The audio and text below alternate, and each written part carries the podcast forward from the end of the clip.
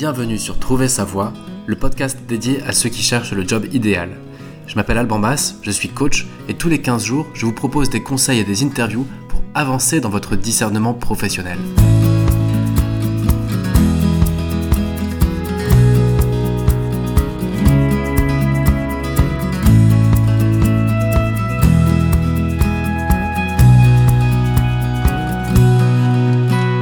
Bonjour à tous, très très bonne année 2022. Je vous souhaite le meilleur dans vos carrières, dans vos discernements, dans vos choix, dans vos familles. Le jour de l'an, c'est toujours le bon moment pour faire sa liste de bonnes résolutions. Et eh bien cette fois-ci, j'ai pas eu envie de faire de résolution pour cette année, mais j'ai eu envie de poser sur la table un sujet politique qui me tient vraiment à cœur depuis 4 ans. Donc je sais qu'on va être un peu hors sujet avec la ligne éditoriale habituelle, mais on va rester un peu dans le thème quand même, vous verrez, de trouver sa voie. Et le sujet que je voudrais poser sur la table, eh bien je l'ai appelé le sirette pour tous. Le but, ce serait de proposer un sirette pour tous les Français, sans distinction d'âge, de sexe, de profil d'entrepreneur, etc. Alors ce nom-là, je veux qu'il soit associé au mariage pour tous, parce que je veux que ça fasse débat. J'aimerais bien qu'on puisse échanger là-dessus, ou plutôt j'aimerais bien que ça puisse remonter et j'aimerais bien qu'il y ait débat sur ce sujet. Et donc c'est pour ça que je le pose aujourd'hui sur la table. C'est une petite digression dans ce podcast. On reviendra sur des tutos, des conseils et des interviews dès le prochain épisode. Mais j'avais envie de parler de comment entreprendre sans être entrepreneur et de pourquoi est-ce qu'aujourd'hui en France, tous les citoyens n'ont pas déjà un numéro de sirette dès la naissance ou dès leur majorité. ça peut paraître un peu farfelu comme ça, pas très clair, mais je vais essayer de vous expliquer tout ça. Mon but dans cet épisode, c'est que le sujet remonte, qu'il soit débattu, et si les arguments que j'ai avancés vous parlent, eh bien ça pourrait être pas mal que ça remonte aux oreilles des syndicats, des députés, des sénateurs, de tous les décideurs politiques, parce que moi je suis convaincu qu'il y a quelque chose à jouer avec ce sirette pour tous. Donc avant de démarrer, je souhaite dédicacer cet épisode à Elisabeth Moreno, ministre de l'égalité des chances, et à Elisabeth Borne, ministre de l'Emploi et de l'Insertion.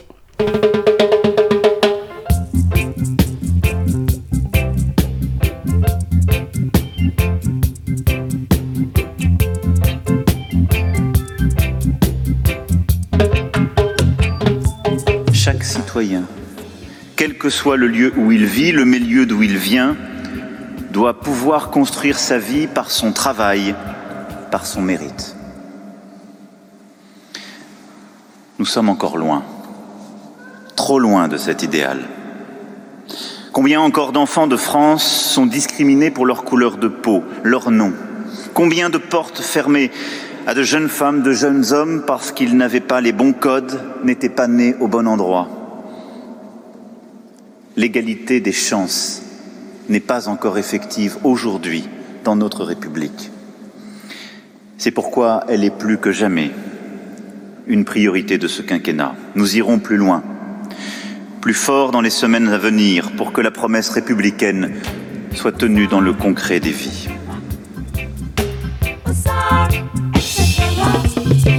Amour sacré de la patrie. Oui, moi je suis complètement d'accord avec cela. Je trouve qu'aujourd'hui, on met l'entrepreneur sur un piédestal et on fait une segmentation entre des personnes qui sont dites entrepreneurs qui sont en mesure de créer des entreprises et de gérer ces entreprises, et puis tout le reste qui, entre guillemets, n'est bon qu'à être soit freelance, soit salarié. Moi, je crois vraiment qu'aujourd'hui, il est nécessaire de libérer le droit à l'entrepreneuriat et que la meilleure façon de le faire, c'est de supprimer la création d'auto-entreprises. Et je vais m'expliquer bien sûr après. Mais je pense que si chaque Français pouvait facturer du chiffre d'affaires et pouvait être entrepreneur sans avoir besoin de créer une auto-entreprise, eh bien je crois que ça simplifierait beaucoup les choses et que ça pourrait être aidant dans de nombreux sujets, notamment sur le sujet de l'égalité des chances et de l'accès à l'emploi. Donc pour donner un petit peu de cadre, quel va être le plan de cet épisode? Ça va être de vous exprimer à mon sens quel est le problème aujourd'hui, quels sont les paradoxes de ce qui se fait aujourd'hui euh, avec le marché du travail et de l'auto-entreprise. Comprendre pourquoi ça ne répond pas à toutes les questions. Par rapport à cela, j'aimerais vous soumettre une proposition, une idée, et cinq applications concrètes de cette idée. Ensuite, on parlera aussi des aspects négatifs et dangereux d'une telle proposition. Et enfin, bah, je vous inviterai, si vous trouvez l'idée intéressante, je vous expliquerai comment vous pouvez contribuer et comment est-ce qu'on peut essayer d'avancer le pion en ce début d'année du droit à l'entrepreneuriat et du droit à la facturation. Et encore une fois, je reviendrai dessus dans le détail.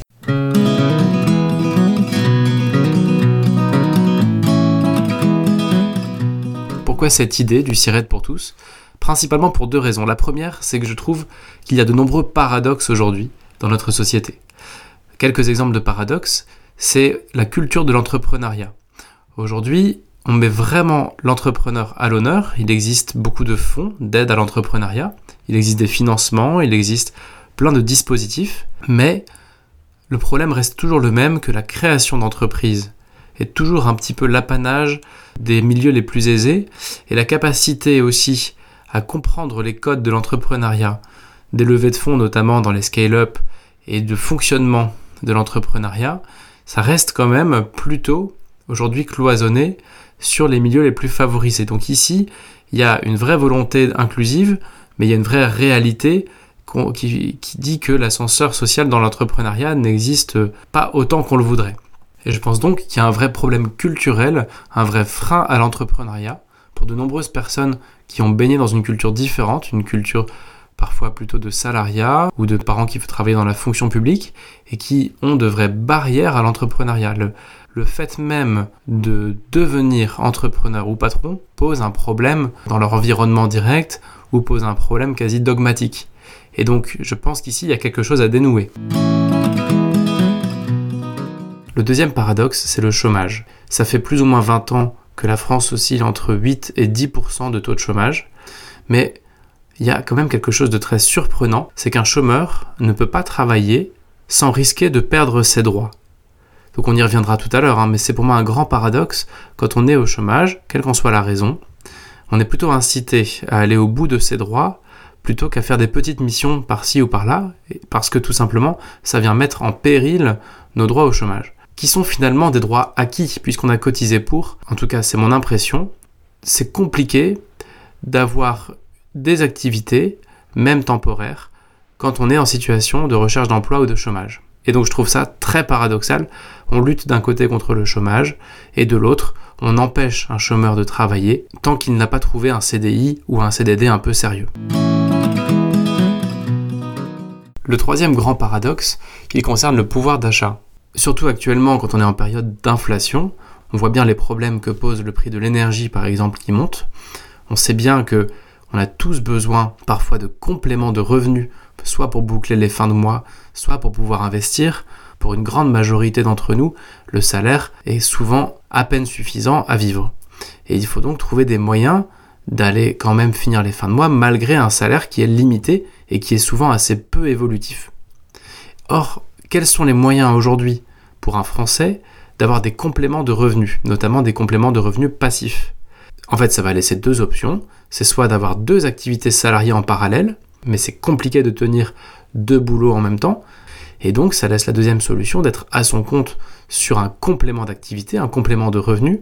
Sauf que là, eh bien, c'est très compliqué de le faire légalement, à moins d'avoir son entreprise. Et donc, c'est un paradoxe pour moi que quelqu'un qui veut faire des gardes d'enfants, du babysitting, ou du conseil, ou quelle que soit sa compétence, ou du codage informatique, ou, euh, ou un petit coup de main à quelqu'un qui connaît dans une usine, qu'importe la mission, cette personne-là va devoir créer une auto-entreprise si elle veut pouvoir avoir un complément d'activité. Or, personne ne le fait euh, dans ce cadre-là. Et donc, le complément d'activité, soit il sera inexistant, soit il ne sera pas déclaré, comme par exemple les locations de voitures, les locations Airbnb, le covoiturage. Tout ça, ça permet aujourd'hui d'avoir des compléments de revenus, mais c'est rarement déclaré, tout simplement parce que c'est compliqué de déclarer ça et parce que ça peut prendre différentes formes qui sont pas toujours faciles à déclarer. Or, c'est une vraie nécessité et ça le devient de plus en plus. Quatrième paradoxe, depuis quelques années, il y a une vraie volonté de Pôle emploi et de, de l'État que chaque salarié, que chaque actif prenne son parcours professionnel en main. C'est dans cette mouvance-là que le CPF a été développé, que le conseil en évolution professionnelle a été développé. Donc il y a une vraie volonté de permettre à chacun d'être entrepreneur de son parcours. C'est aussi pour ça que l'entretien professionnel tous les deux ans, je crois, a été mis en place. Donc tout ça, c'est très bien. Mais il y a quelque chose qui est impossible aujourd'hui pour un actif français, c'est de tester un métier facilement. C'est d'aller faire une mission dans un métier qu'il ne connaît pas, sans se mettre en difficulté ou sans mettre la personne qui va l'embaucher en difficulté. Alors il est toujours possible de faire des stages, évidemment, mais c'est compliqué à mettre en œuvre. Il est toujours possible de travailler en freelance, mais ça sous-entend d'avoir une auto-entreprise. Et on ne va pas créer une auto-entreprise pour ça. Et donc au fond, si quelqu'un en poste ou au chômage veut tester un métier, il doit rentrer dans des dispositifs très complexes au lieu tout simplement de pouvoir travailler quelques jours, quelques heures ou quelques semaines pour tester un job légalement. C'est aussi pour moi un grand paradoxe qui rejoint celui du chômage. Et enfin, dernier paradoxe, la réforme des retraites. On sait très bien qu'on risque de travailler jusqu'à très longtemps. L'âge de la retraite est sans cesse repoussé. C'est sans doute nécessaire, je ne veux pas arbitrer là-dessus. Ce qui est sûr, c'est que les retraités ont une retraite de plus en plus faible et qui arrive de plus en plus tard. Donc qu'est-ce que ça signifie? Ça signifie que les retraités vont devoir trouver des compléments de revenus et qu'on risque de travailler pendant notre retraite. Donc il faut bien pouvoir préparer ça et avoir une activité annexe en fin de parcours pour éviter les fins de mois trop difficiles quand on sera à la retraite. Or aujourd'hui, un retraité ne va pas forcément franchir le pas de créer son auto-entreprise pour pouvoir facturer des missions à droite ou à gauche, parce que c'est un pas trop important, et donc il va se retrouver démuni. Donc je trouve qu'au fond, l'auto-entreprise c'est un dispositif très intéressant, mais qui ne vient pas répondre à des grands enjeux de société auxquels on fait face aujourd'hui.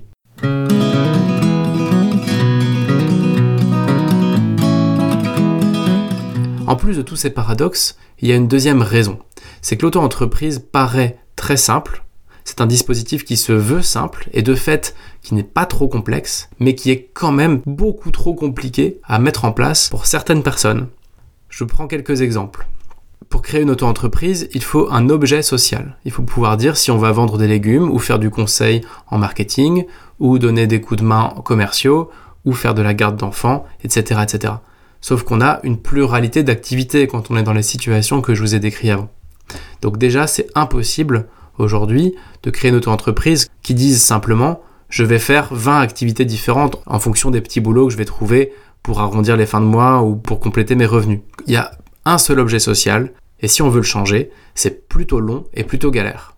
Enfin, pour être plus précis, on peut exercer plusieurs activités différentes mais il faudra appliquer des cotisations sociales différentes en fonction des activités et il faudra pouvoir préciser à l'avance quelles vont être ces activités et laquelle serait l'activité principale. Donc clairement, c'est pas simple. La deuxième chose, c'est que quand on crée une auto-entreprise, on reçoit tout un paquet de documents plus ou moins frauduleux parce qu'il y a des personnes qui se greffent sur l'INSEE, sur les organes de création d'entreprise, et c'est un peu inquiétant on va recevoir des documents, on ne sait pas si on doit y répondre ou pas, il faut toujours payer, c'est toujours la même chose, mais on ne sait pas si c'est officiel ou pas, et la plupart de ces choses-là sont des arnaques. Mais ça ne peut pas s'inventer, et donc ça peut dissuader certaines personnes d'oser faire le pas, évidemment. Autre chose qui est plutôt dissuasive, c'est que l'URSSAF, même si ça a été amélioré, c'est quand même un organe qui fonctionne pas super bien aujourd'hui. Ils sont difficiles à contacter, c'est difficile d'avoir des réponses claires, et on peut très bien, en ayant trois interlocuteurs différents, avoir trois réponses différentes sur une même question. Donc tout ça, c'est très dissuasif dans la gestion de son auto-entreprise. Et il faut vraiment avoir le cœur bien accroché pour obtenir les vraies réponses à nos questions. Et ça, pour certaines personnes, bah, il y en a qui n'ont pas le temps, il y en a qui ne peuvent pas se permettre de recevoir un courrier qui leur demande de payer 5000 euros un jour, et trois semaines après, on leur dit en fait non, pas de souci, euh, c'est nous qui vous devons de l'argent, excusez-nous. Et ça, c'est trop compliqué. Il y a beaucoup de personnes qui ne peuvent pas se permettre ce luxe de galérer à gérer leur activité, tout ça pour parfois 20 euros de chiffre ou 100 euros de chiffre sur un mois. Autre chose qui est compliquée, c'est la mobilité géographique. Chaque auto-entrepreneur est associé à une région de l'URSSAF. Et la communication d'une région à l'autre, elle est très très compliquée. Il n'y a pas de lien d'une région à l'autre. On ne peut pas gérer un dossier en Loire-Atlantique quand on a créé son entreprise à Paris. Et donc, c'est très compliqué pour quelqu'un qui est mobile, qui n'a pas de domicile complètement fixe, quelqu'un qui est saisonnier, qui bouge un petit peu d'une région à l'autre, d'un mois à l'autre, ou d'un semestre à l'autre, mais c'est juste ingérable, parce qu'il va recevoir des documents officiels et des courriers à une adresse à laquelle il pourra sans doute pas recevoir ses courriers, et le moment où il aura besoin d'un courrier important, il va courir après, et ce sera très très compliqué de réussir à gérer ce, cette séparation régionale entre les différents organes de l'URSSAF. D'autres exemples, c'est que quand on a été radié, c'est compliqué d'en créer une nouvelle parce qu'il reste parfois des résidus de l'entreprise que vous avez créée auprès de l'INSEE ou de la Chambre des métiers. Moi, c'est ce qui m'arrive. Ça me bloque actuellement. Tout ça parce qu'il y a une radiation qui s'est mal passée. Il y a 5 ans, une radiation qui a été mal faite et donc aujourd'hui ça me bloque.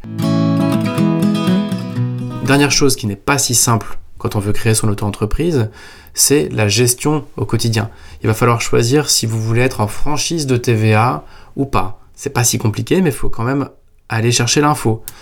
Il faut choisir si on veut faire du versement libératoire de son impôt ou pas. Rien que ces mots-là sont complètement dissuasifs pour la plupart des personnes qui pourraient en avoir besoin. Enfin, il faut choisir si on est en régime micro-BNC ou réel, auquel cas on aura besoin d'un comptable. Et tout ça, c'est complètement inintelligible pour une grande majorité de personnes qui ne s'estiment pas entrepreneurs, mais qui pourtant ont complètement le talent et les idées pour facturer du chiffre d'une manière ou d'une autre. Donc pourquoi tout ça? J'en reviens à ma question du départ. Bah, le SIRET pour tous, ça a pour but de venir casser ce modèle d'auto-entreprise qui ne correspond absolument pas à notre besoin actuel. Voilà pourquoi je veux défendre le projet du SIRET pour tous, et maintenant, je vais enfin vous expliquer l'idée qu'il y a derrière.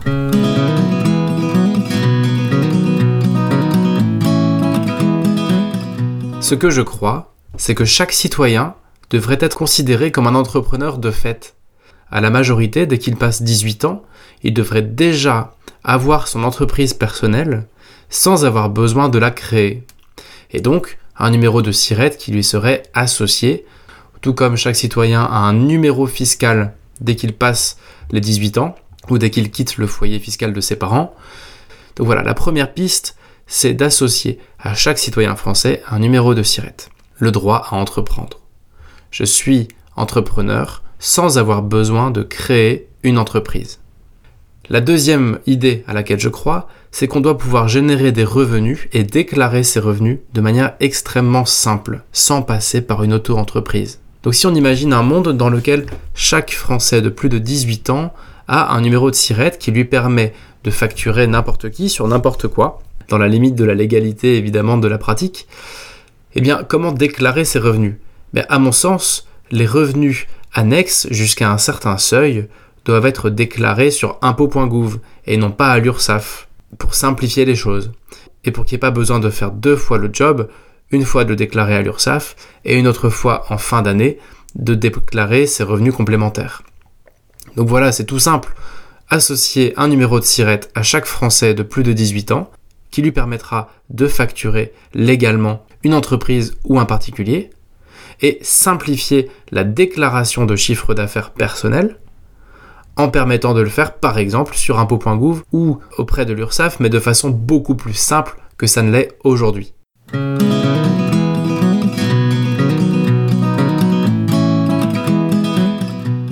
Ce sont donc deux mesures très simples, le droit à entreprendre, le droit à facturer. Et quelles seraient les applications concrètes de ce genre de mesures? Et pourquoi est-ce que j'y crois? Ben, Je vais vous donner quelques exemples.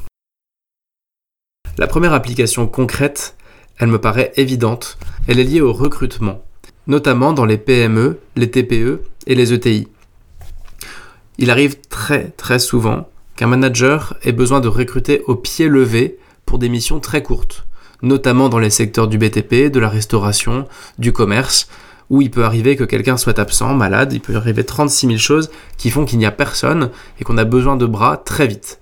Il faut savoir que organiser un CDD, ça sous-entend de trouver la bonne personne, mais aussi un petit peu de paperasse et certains coûts afférents au CDD.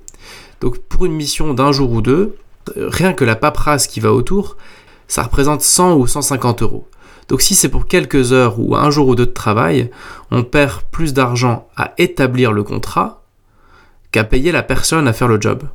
Donc ce qui se passe dans la vraie vie, c'est que les patrons de PME, TPE et les managers, ils vont devoir arbitrer entre un manque de staff, parce que pas le temps de recruter, pas la possibilité de recruter sur ces missions si courtes, ou la nécessité de recruter sans contrat, sans déclarer, au risque et péril de tout le monde. Évidemment, il y a un risque pénal énorme sur les épaules du recruteur, et il y a un risque social énorme sur les épaules de l'employé. Donc permettre à n'importe qui de facturer n'importe quelle entreprise, ça permet à n'importe quel particulier de pouvoir au pied levé venir faire une mission de quelques heures, quelques jours maximum. Il faut encadrer tout ça évidemment, mais sans mettre en péril le recruteur ni le salarié. Et ça, ça me paraît essentiel parce qu'aujourd'hui, cet arbitrage entre l'illégalité et le, manque de staff, c'est une réalité pour de très très nombreux managers.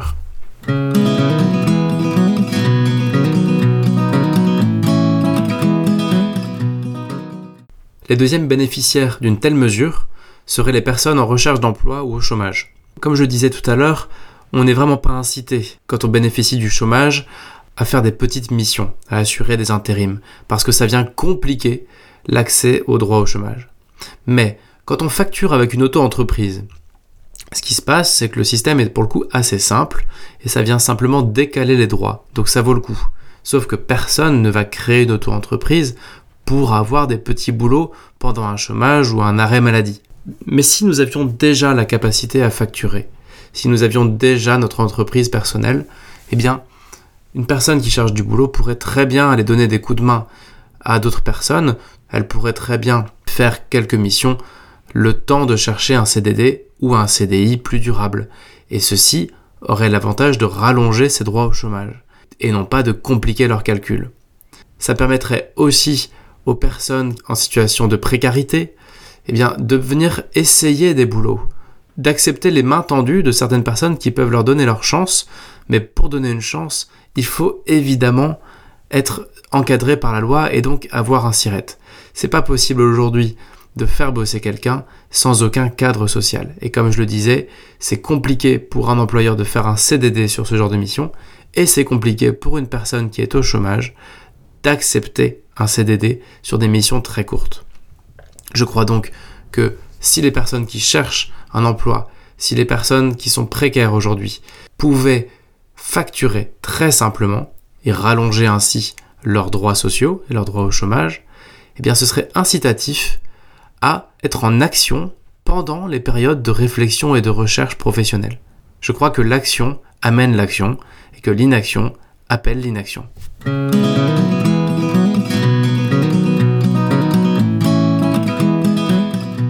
Une autre conséquence bénéfique d'une mesure comme le CIRED pour tous serait, je pense, liée à l'entrepreneuriat. À mon sens, il existe des entrepreneurs, mais il existe aussi d'innombrables quasi-entrepreneurs. Moi, je me retrouve assez bien dans cette catégorie.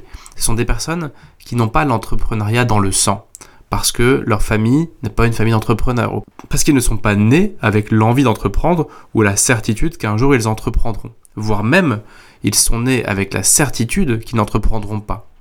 Moi, j'ai envie d'appeler cette catégorie de personnes des quasi-entrepreneurs.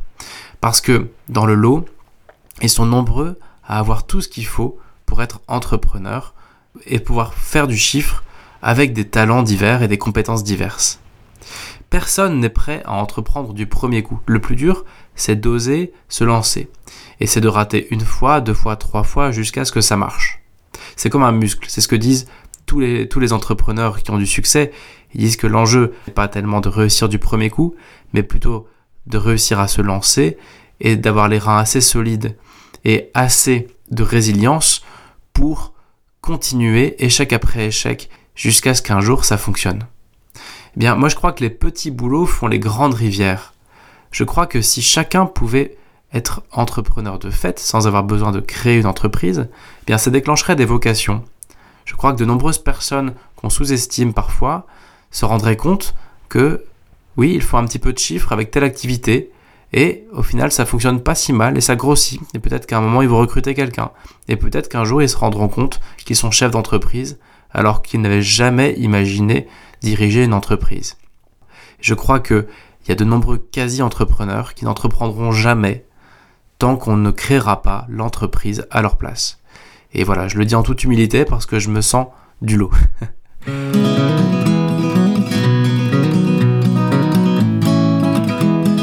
Et enfin, dernière application concrète de cette mesure, ce serait dans la gestion de carrière. Les carrières ont beaucoup changé. On en parle sur ce podcast, on en parle partout. Une carrière, ça n'a plus rien à voir avec ce qu'on vivait dans les années 70. Par exemple, aujourd'hui, on fait des carrières portefeuille. Ça veut dire qu'on a plusieurs métiers à la fois. Donc on peut très bien être comptable en CDI et comptable en freelance pour d'autres clients. On peut très bien être ouvrier dans une entreprise artisanale et à côté donner des cours de dessin et avoir envie de vivre de ces deux activités à la fois. Tout ça, c'est de plus en plus commun. Et pourtant, je ne vais pas revenir dessus, il y a beaucoup de barrières à l'entrepreneuriat et à la création de l'auto-entreprise. Donc le fait de pouvoir facturer un peu ce qu'on veut, ça viendrait simplifier énormément la gestion de carrière. Et ça permettrait même de travailler son employabilité et son parcours pro. Parce que par exemple quelqu'un qui est en poste et qui tourne un peu à vide pourrait notamment tester des métiers en prenant un jour de congé ou sur son week-end ou pendant ses vacances. Il pourrait essayer autre chose et le faire en toute légalité. Et on sait qu'il n'y a rien de mieux pour se faire une idée d'une activité que de vivre cette activité.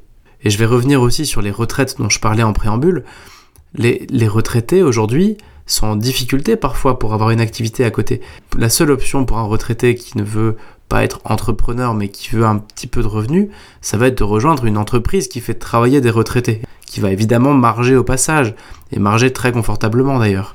Donc pour revenir sur les retraites, quelqu'un qui pourrait facturer simplement, eh bien en fin de parcours, en fin de vie active, il pourrait commencer à tranquillement, en parallèle de sa fin de carrière, commencer à facturer sur quelque chose qu'il aime bien faire ou qu'elle aime bien faire, pourrait continuer, pour arrondir un peu les fins de mois, ou tout simplement par intérêt intellectuel ou par euh, envie de contribuer.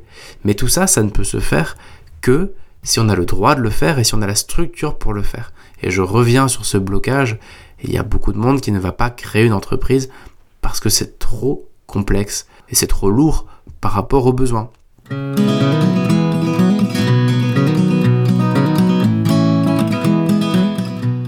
Voilà quelques idées pour illustrer le sens que ce genre de mesure pourrait avoir.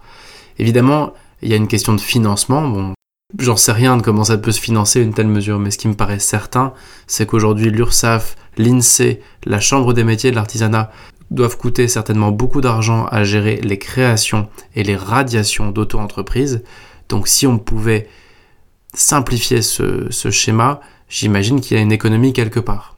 Je crois aussi qu'une partie du travail qui se fait au black serait enfin déclarée et donc il y aurait peut-être une source de revenus plus importante aussi au niveau fiscal. Je suis convaincu qu'il y a de nombreuses personnes qui ne demandent pas mieux que de déclarer ce qu'ils font, mais c'est juste beaucoup trop lourd ou beaucoup trop complexe et beaucoup trop disproportionné par rapport à ce qu'ils gagnent, donc ils ne le font pas.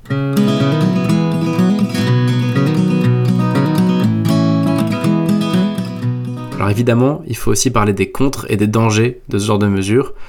Euh, j'aurais bien aimé avoir quelqu'un à l'autre bout du micro pour débattre, mais malheureusement, euh, il y avait un petit problème de calendrier ou d'intérêt pour les personnes que j'ai contactées.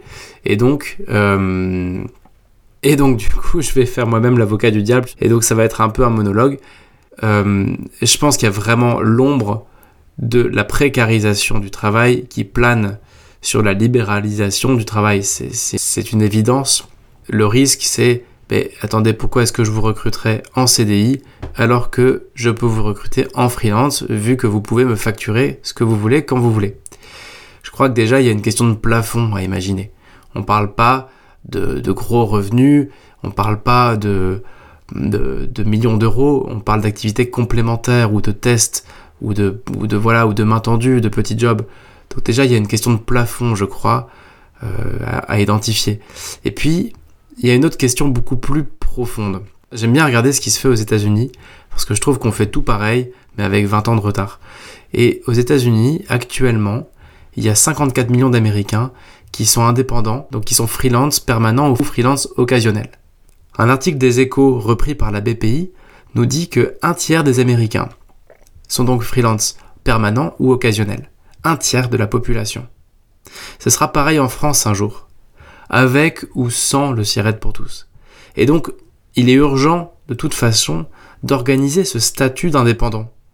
Par rapport à la sécurité sociale et aux mutuelles, par rapport à l'assurance chômage, à la retraite, à la prévoyance, par rapport aussi à la limite, est-ce que c'est du salariat déguisé ou est-ce que c'est vraiment un travail d'indépendant? Il y a toute une couverture sociale à inventer et qui est de toute façon un sujet brûlant quand on voit toutes les plateformes qui font travailler des indépendants. Donc je crois que c'est un faux débat de dire que de rendre plus simple l'accès à l'entrepreneuriat par l'intermédiaire d'un numéro de SIRET pour tous et d'une déclaration de chiffre d'affaires très simplifiée, je crois que c'est un faux sujet de dire que ça va précariser qui que ce soit. Parce que de toute façon, le sujet arrive quoi qu'on fasse et qu'il faut travailler sur la couverture sociale. Et aussi parce qu'il y a vraiment une vague aujourd'hui de toute une génération qui n'a plus envie d'un CDI. Évidemment que le CDI a du sens, y compris pour les jeunes, et que c'est par le CDI qu'on va pouvoir acheter sa maison, qu'on va pouvoir emprunter, qu'on va pouvoir rassurer une banque, qu'on va pouvoir investir. Mais tout ça, ça doit évoluer, et ça va évoluer. Et donc je crois qu'il ne faut pas opposer ces mesures. Il y a, d'un côté de l'égalité des chances qui peut être travaillée avec ce genre de mesures, je crois.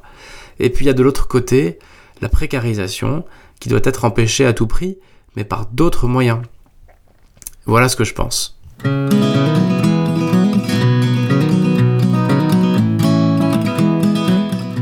Voilà ce que je voulais vous partager dans cet épisode, ces idées que je voulais vous amener et cette réflexion que je voulais poser sur la table pour qu'il y ait un débat là-dessus. Alors, je ne ferai pas de pétition pour le SIRET pour tous. Euh, la première raison, c'est que je vais rester focus quand même sur l'objectif de ce podcast qui est d'aider les auditeurs à trouver leur voie. Et là, je sais qu'on s'en est bien éloigné quand même. Et la deuxième raison, c'est que j'ai regardé comment faire pour poser une pétition. Et c'est quand même un peu compliqué. Hein. Au Sénat, il y a une sorte de boîte à pétition. Donc la première étape, c'est qu'il faut, euh, il faut déjà rédiger. Il y a un guide de 22 pages pour apprendre à rédiger une pétition qui soit acceptable aux yeux du Sénat. Donc il y a tout un jargon. Ensuite, il y a un contrôle de la recevabilité aux yeux de la Constitution française. Ensuite, si c'est validé, la pétition est publiée sous 15 jours. Et là, il faut plus de 100 000 votes avant 6 mois. Bon, je trouve que l'idée est intéressante, mais je ne sais pas si on irait jusque-là. Ensuite, il y aurait une commission spécialisée qui ferait un deuxième contrôle de recevabilité. Et si ça passe, alors la conférence des présidents prendra acte et informera tous les sénateurs. Et de là, s'il le souhaite, un sénateur peut se saisir du sujet pour déposer une proposition de loi. Donc moi je propose de laisser la politique à la politique, mais si vous avez été touché par cet épisode, si cette idée vous plaît, si vous avez envie qu'elle avance, je vous invite à taguer trois personnes sur Facebook ou sur LinkedIn et à partager la publication parce que je suis convaincu que si ça fait un petit peu de bruit, bah, ça posera au moins le sujet sur la table. Sur ce, je vous dis à très bientôt, très belle fin de semaine et encore belle année à vous, à votre famille et à tous ceux que vous aimez.